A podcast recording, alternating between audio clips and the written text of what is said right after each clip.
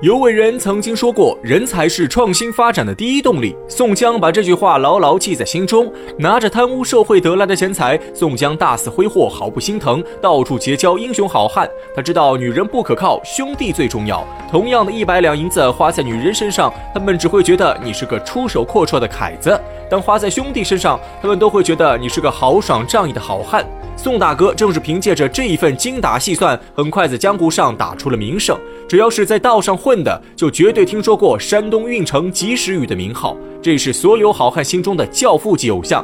当宋江误杀阎婆惜，开始亡命江湖时，韭菜小弟们开始一茬接一茬的冒出来。此时的宋大哥只需做一件事，那就是挥舞起手中的镰刀，把这些韭菜小弟全部收在麾下。在第一站柴进农家乐，宋江收服了武松，只可惜这个小弟有些不太听话。到了第二站孔家庄，总算收到了两个忠实小弟孔明和孔亮，但可惜这两位忠心有余，能力不足。宋江继续赶到第三站清风寨，这里规模很小，但收获却最为丰厚。宋江不仅成功把花荣拉下水，还设下毒计杀光秦明全家，逼得秦明走投无路，弃明投案，转向宋大哥的怀抱。这是宋江目前为止收到最令人满意的小弟，头脑简单，武力值在线。为了彻底让秦明死心，宋江随口就将花荣妹妹许配给秦明。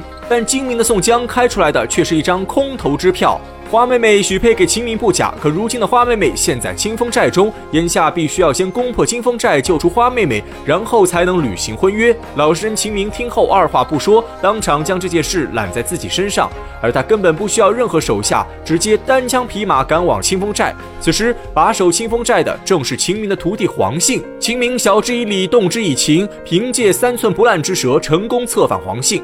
至此，宋江不费一兵一卒拿下清风寨，顺带又收获一名小弟。众人齐聚清风山上，大哥宋江召开股东大会，制定下一步发展方针。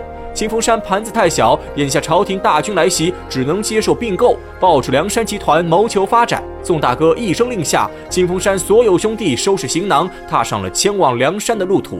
宋大哥心中有一个美丽的愿望：把韭菜种在地里，就会长出连绵不断的韭菜，然后自己出卖韭菜，讨好上级，这样就可以直达权力顶峰。这是宋大哥的人生目标。只是他没有想到，韭菜生长的势头远比他预料的要快上许多。一行人刚刚走到对影山前边，便传来厮杀之声。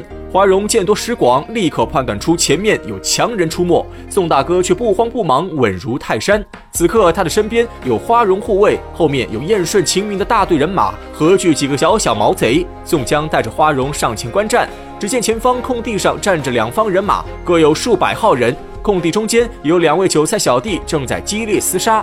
一个穿着一身红衣，坐下一匹赤红宝马；另一个穿着一身白衣，坐下一匹雪白良驹。二人手中各自拿着一口方天画戟，在马上你来我往，打得不可开交。眨眼间，二人斗了三十多回合，不分胜负。宋江在后面看得不住喝彩。又斗了十几回合后，二人方天画戟上的绒条缠在一起，挣脱不开。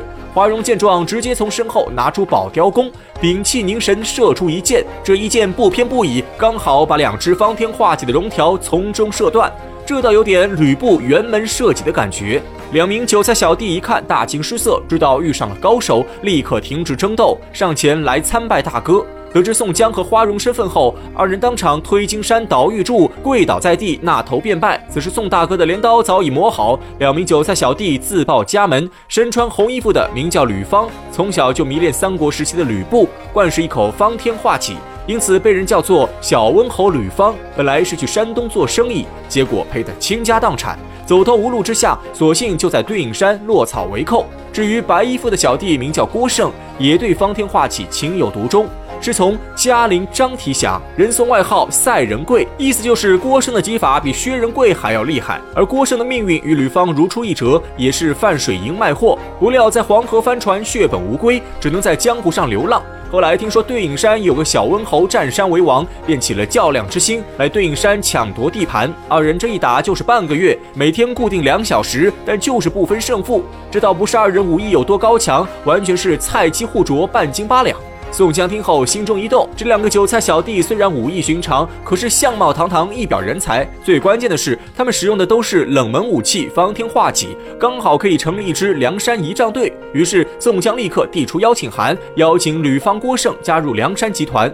吕方二人本就是小本生意，如今能抱上梁山这个大腿，自然求之不得。三人一拍即合，收服吕方、郭盛后，宋江留下花荣镇场子，自己带着燕顺先行赶路，大队人马在后面缓缓向梁山进发。但这个时候的宋江却有一处难言之隐，他本意并不想落草为寇。宋江的人生目标是平步青云、飞黄腾达，做一个达官显贵。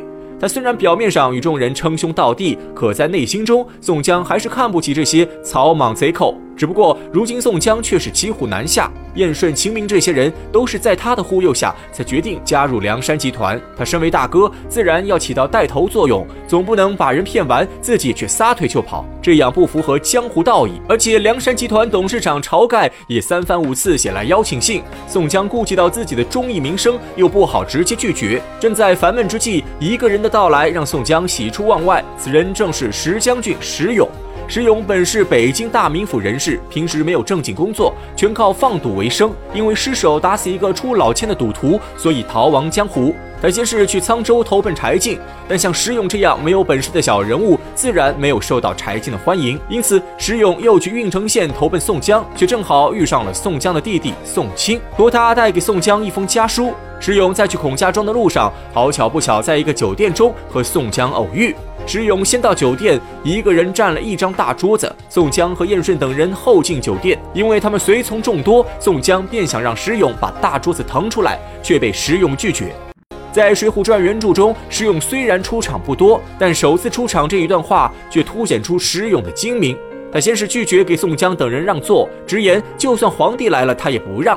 眼看燕顺就要动手教训他，石勇急忙补充一句，表示普天之下能让他让座的只有两个人，一个是柴进，一个是宋江。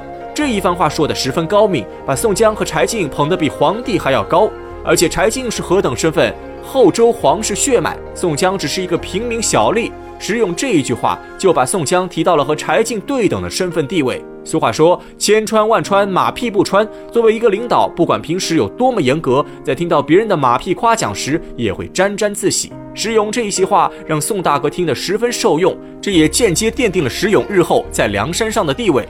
马屁拍完就是老套的认亲戏码。当宋江看过石勇包袱里的家书后，又出现了一个转折。原来这封家书说的是宋江父亲宋太公去世了，如今棺材就放在家中，等着宋江回来安排下葬。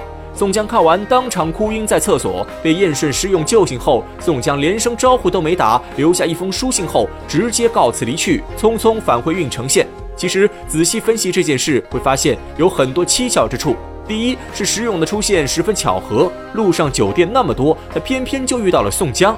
第二是石勇本来要去孔家庄送信，可宋江早在一个多月前就已经离开了孔家庄。按照宋江的行事风格，他肯定会经常和家中通信。宋清没理由不知道宋江去了清风寨。第三是石勇刚见了宋江便口出狂言，贬低皇帝，抬高宋江，这不符合石勇的身份。试想，他一个犯下命案的泼皮，随口就敢贬低国家最高领导，这得有多大的胆气？除非他是故意说给宋江听。第四是石勇一个人赶路进酒店，却占了一张大桌子，这就好比现在一个人去饭店吃饭，占了一个十人桌的包间，明显有些反常。第五是花荣与宋江关系最好，算是宋江的心腹。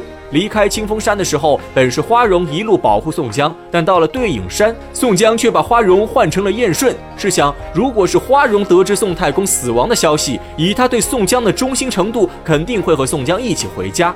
第六是石勇和宋江说话时，对宋清的称呼是四郎。一般人看到这个名字，可能反应不过来是在说谁，但想想宋江外号叫孝义黑三郎，宋清是弟弟，自然就是四郎。按照石勇的说法，他在宋江庄上只住了一晚，这称呼却如此自然，有些不合常理。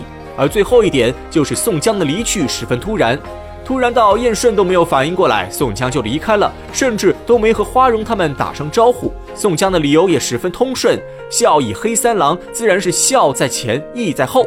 如今父亲去世，宋江赶回去尽孝是当务之急，兄弟义气也只能暂时抛在脑后。